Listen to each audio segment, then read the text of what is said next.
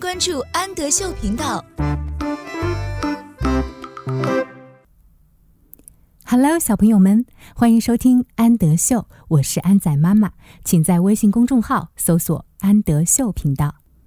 今天我们一起来阅读《小饼干》绘本系列的《Biscuit Goes to School》，Goes to School 去上学。今天我们要讲的是小饼干去上学的故事。Biscuit goes to school. Here comes the school bus. School bus 是学校的车，校车。Here comes the school bus. 校车来了。Woof woof. Stay here, Biscuit. 待在这里别动，小饼干。Dogs don't go to school. 小狗不上学。Wolf. Where is Biscuit going? 小饼干要去哪儿？Is Biscuit going to the pond? Wolf. 小饼干要去池塘吗？Is Biscuit going to the park? Wolf. 小饼干要去公园吗？Park 公园。Biscuit is going to school.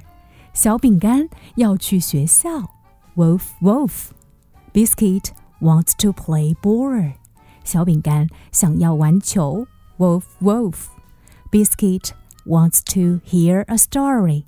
Hear a story. 听一个故事。小饼干想要听故事。Wolf, wolf. Shh. Biscuit wants a snack. Snack 是小点心、小零食的意思。小饼干想要吃小点心。Wolf, wolf. Oh, Biscuit. 哦，小饼干 ，What are you doing here？你在这里做什么？Dogs don't go to school。小狗不上学。Oh no! Here comes the teacher.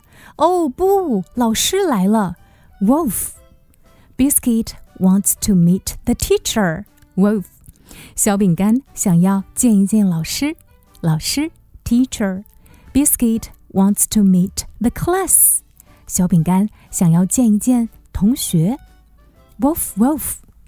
Biscuit likes school. 小饼干喜欢学校。Wolf, wolf. And everyone at school likes Biscuit. Wolf. Everyone. 每个人。学校的每个人都喜欢小饼干。Wolf.